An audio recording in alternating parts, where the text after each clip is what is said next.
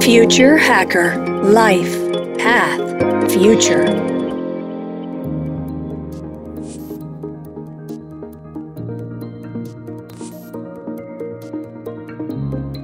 Olá pessoal, bem-vindo de volta aqui ao Future Hacker, o segundo episódio, papo ótimo aqui, Marcelo Livovato. Marcelo, eu queria falar, voltar um pouco na, na, questão de cloud, né? Quer dizer, tem um relatório né, fornecido né, periodicamente pelo Google, né, é Future of Cloud Computing, que confirmou que mais de 70% das empresas ou instituições vão estar ligadas em nuvem até 2029. Então, é isso, isso não precisa nem falar, é uma, uma tendência clara, etc. Só que tem uma questão, cara, muito importante, que é a parte da, da, da multiplicação dos dados que vão vir com o internet das coisas potencializada pelo 5G. Como é, como é, que, é, como é que você prepara a segurança de, de, de, de um cenário como esse? Segurança é algo que está muito em roga ultimamente, né? É, devido a, várias circunstâncias que a gente viu, né? Inclusive no Brasil, PIX, outras coisas mais. E é uma área de estudo dentro da tecnologia que está tendo muito investimento. É, hoje todos os devices são smarts, todos estão conectados de certa forma à, à, internet, por consequência a alguma nuvem, algum provedor de nuvem, né, que está fazendo esse processamento. Toda tecnologia, né, tudo que a gente cria tudo que, que, é criado pelo homem, ele carrega consigo algum tipo de viés na sua criação. Então, as tecnologias podem ser utilizadas para o bem ou às vezes para o mal. Da mesma forma que eu tenho pessoas que estão tentando aprimorar as seguranças, desenvolvendo ferramentas, protocolos e outras coisas mais, eu tenho milhões, milhares de, de, de pessoas, a capacidade cognitiva gigantesca também fazendo a mesma coisa ao contrário, tentando achar vulnerabilidades nesse, em qualquer lugar.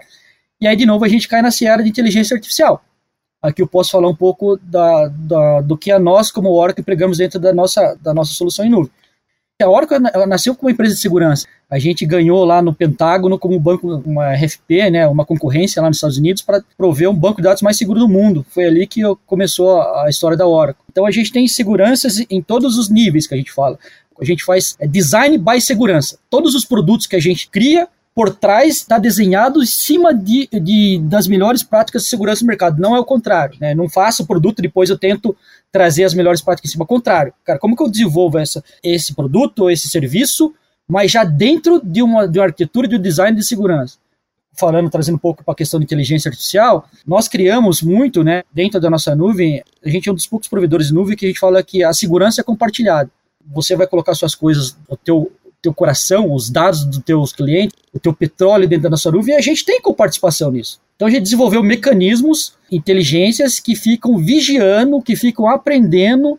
Por, quando você coloca, ah, claro, seus, seus dados lá em cima, ele já tem as boas práticas, então ele já vai, de certa forma, proteger você muito baseado no que o mundo faz, no que é de melhor prática no mundo, mas ela vai aprendendo contigo. Por exemplo, se eu falo numa solução de negócio, uma solução SaaS, né? Você é um cara que navega, você é, é destro. Você navega na, na, solução SaaS, pode ser uma solução de gestão empresarial, uma gestão de planejamento, a gestão de, de capital humano, por exemplo. Você começa a navegar ali, ah, você sempre clica aqui, clica ali, você é destro. Ele... Quando vem outra pessoa, você deixa deslogado o teu computador e vem outra pessoa com a mão esquerda e começa a mexer e entrar em links que você não está acostumado, ele fala, opa, o usuário do André tem alguma coisa diferente com ele. E já começa a te observar, né, que a gente fala de social security. Né?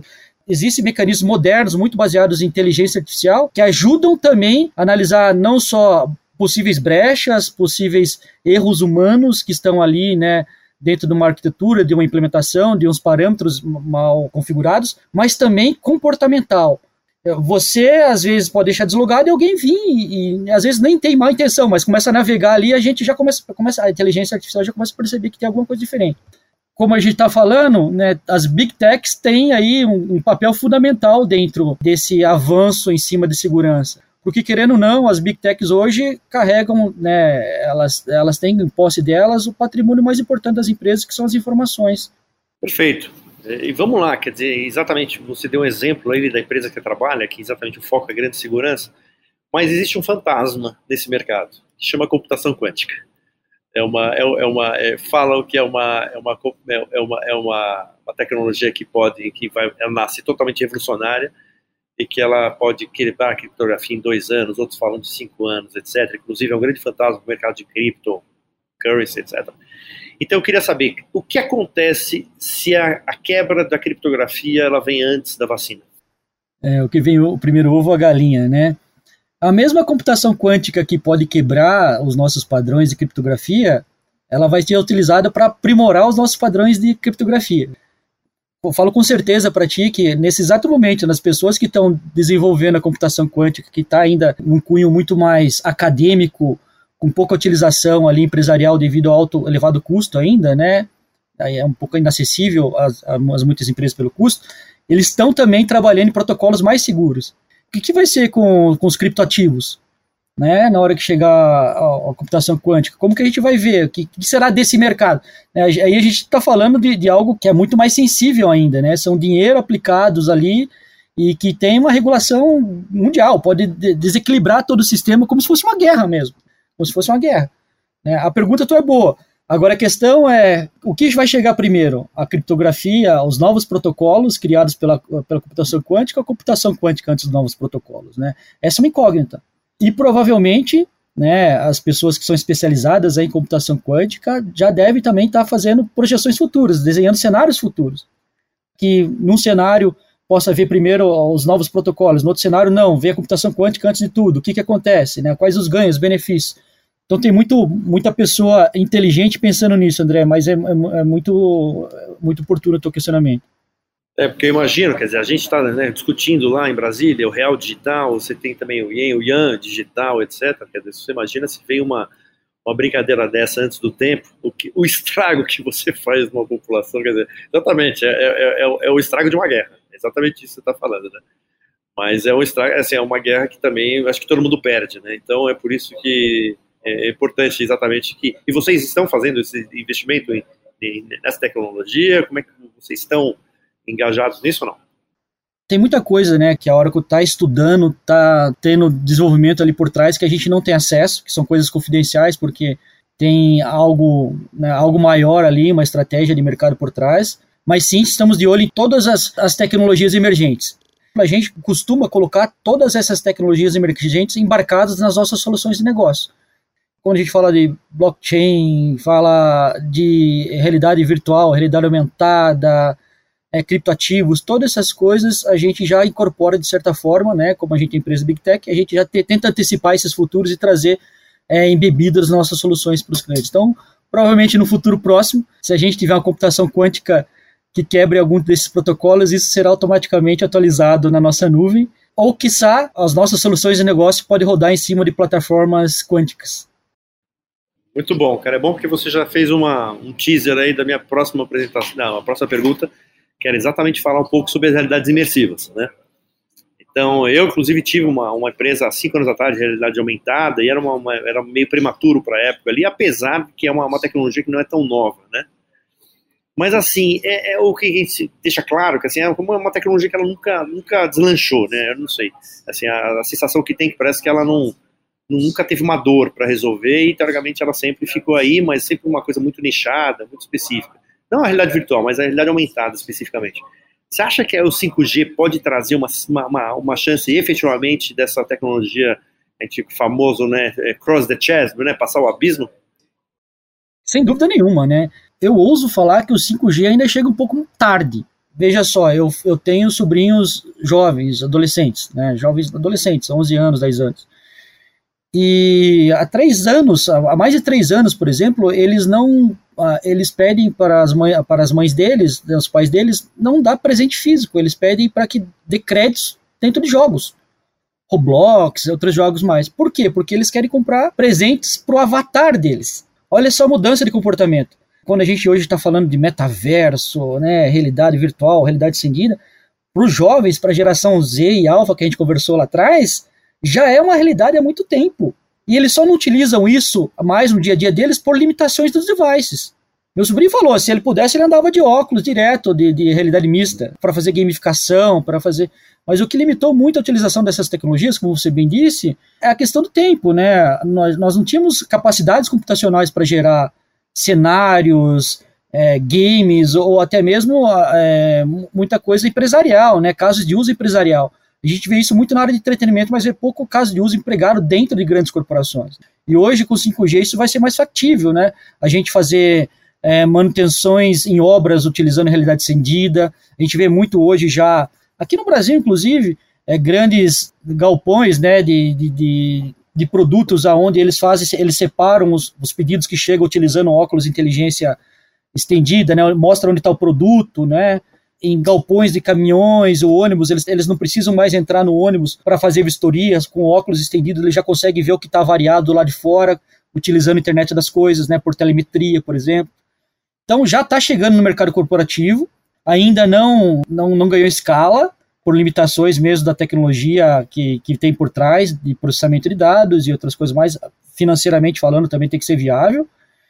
E por geração, né, André? Lembra que a gente fala? São quatro gerações que estão convivendo, né? Nossa geração não, há necessidade disso. Para nós, o, o, mundo físico basta, é o suficiente. Agora, para as novas gerações, não. Né? Tem uma entrevista, não sei se você chegou a ver, muito interessante do Ken Reeves, né, ele estava explicando ele, um, uma entrevista nos Estados Unidos, né, um programa de televisão, não sei qual, mas ele fala assim, ele, ele dando depoimento, cara, eu fui jantar na casa de um casal de amigos meus, ele tinha um, um casal de filhos, né, jovens, 13 e 15 anos. Primeiro que eles não me conheciam, não sabiam quem é Ken Reeves, começa por aí. Daí ele falou, não, eu sou ator, é, gravei um filme chamado Matrix. Daí, Matrix? O que, que é Matrix? Daí o Ken Reeves teve que explicar o filme para eles. Ah, Matrix é um filme tem duas realidades, é, a gente vive numa realidade que não é, é uma realidade virtual, né, não é uma realidade, não é uma realidade que a gente queria, e eu desperto e tento salvar as pessoas dessa realidade criada. Daí o, os, os dois adolescentes perguntou, mas por quê? Por que você quer despertar se a realidade digital é melhor que a realidade, a realidade física? Olha que incrível isso, André. Os jovens não se importam o que é físico e o que é virtual, desde que a experiência faça sentido para eles dentro do contexto. E aí entra todas essas tecnologias de realidade mista que a gente está falando. Né? Não fazia sentido até pouco tempo, né? a gente não tinha essas, essas novas gerações dentro do mercado consumidor, mercado de trabalho, mas agora eles estão cada vez mais números né, nesses, nesse segmento. Eu concordo com você, cara. Inclusive, às vezes a gente se pega, por exemplo, eu tenho um filho de 14 e uma filha de 11 de, eu me pego e falo assim, cara, se tem os amigos virtuais, você precisa ter um amigo físico, quer dizer, a gente tem o próprio preconceito, né? Trabalha com inovação, com tecnologia, e para isso é exatamente o que você está falando, né? Como a gente já está meio contaminado um pouco, né? Com essa visão assim de o que é físico tem mais valor, o que é virtual tem menos, quer dizer, essa, e é exatamente, eles enxergam isso totalmente diferente. Concordo gênero, grau, e me peguei aqui exatamente fazendo uma coisa, né, um questionamento desse parecido. Vamos lá, eu queria uma última questão aqui, Marcelo, que é sobre um tema aí que está em voga pra caramba aí, que é o SG, né? Como é que as empresas de tecnologia estão trabalhando, né, engajados, né, para essa nova ordem corporativa aí, mundial aí, que assim, agora veio, parece que para ficar, a partir do momento que o SG entra no econômico, eu acho que a, a brincadeira muda, aí não é só abraçador de árvore, a gente já mexe no financeiro, aí acho que essas empresas têm que estar engajadas nisso, porque senão começam a perder dinheiro, a perder lucro. Então eu queria saber como é que as empresas de tecnologia estão trabalhando engajados nessa, nessa ordem. Eu acho que não necessariamente empresas de tecnologia, mas qualquer empresa pode começar do básico, né, André? Falando de SG, começar a limitar o número de copos plásticos dentro da empresa, pequenas atitudes ali de desperdício ou que você consiga é, consiga melhorar já fazem diferença pro, no mundo quando a gente soma os pequenos esforços. Levando isso num nível mais corporativo, estratégico, né, todas as empresas de tecnologia estão começando a utilizar fontes de energias renováveis, né, dentro do, os data centers hoje, né, todo mundo tá tudo na cloud, né, mas são extremos consumidores de energias, né. Então está muito em voga a questão do carbono zero, né, dentro da de emissão de, de, de resíduos poluentes. As empresas de tecnologia estão apoiando muito startups e, e, e desenvolvendo novos módulos dentro das suas soluções corporativas para auditoria, para geração de relatórios de SG aplicado dentro do contexto de negócio. Né? Isso é muito importante porque traz transparência, né? isso traz visibilidade do que cada corporação está fazendo.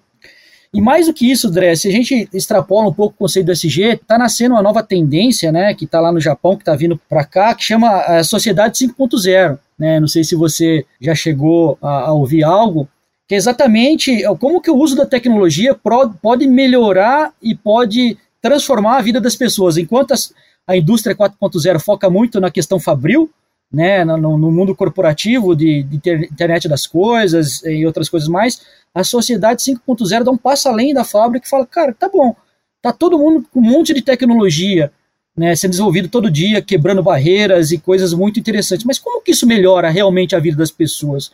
E não só as pessoas que têm acesso a essa tecnologia, mas as pessoas que às vezes não têm acesso nenhum, que estão lá no, no extremo oposto do país, lá numa cidadezinha de Manaus, que tem que pegar um rio três dias de canoa, né? Aí, dentro da, do contexto da sociedade 5.0, o SG caiu, com, SG caiu com uma luva, né? Porque são três pilares quando a gente fala de sociedade 5.0 das pessoas, né, da inclusão, a questão da sustentabilidade e a questão principal, que é ali a qualidade de vida atrelada a isso. Quando fala de sustentabilidade, a gente está falando que o SG não vai ser mais só levado dentro das corporações, mas vai ser levado também a sério dentro das pequenas comunidades, dentro das, das cidades, estados, países, enfim. E aí vem, de novo, que eu gosto muito de falar, a questão da consciência das novas gerações eles hoje, apesar de serem consumistas, eles têm um consumo muito mais inteligente. Eles procuram consumir produtos que estão ligados a alguma causa, produtos que têm algo sustentável por trás.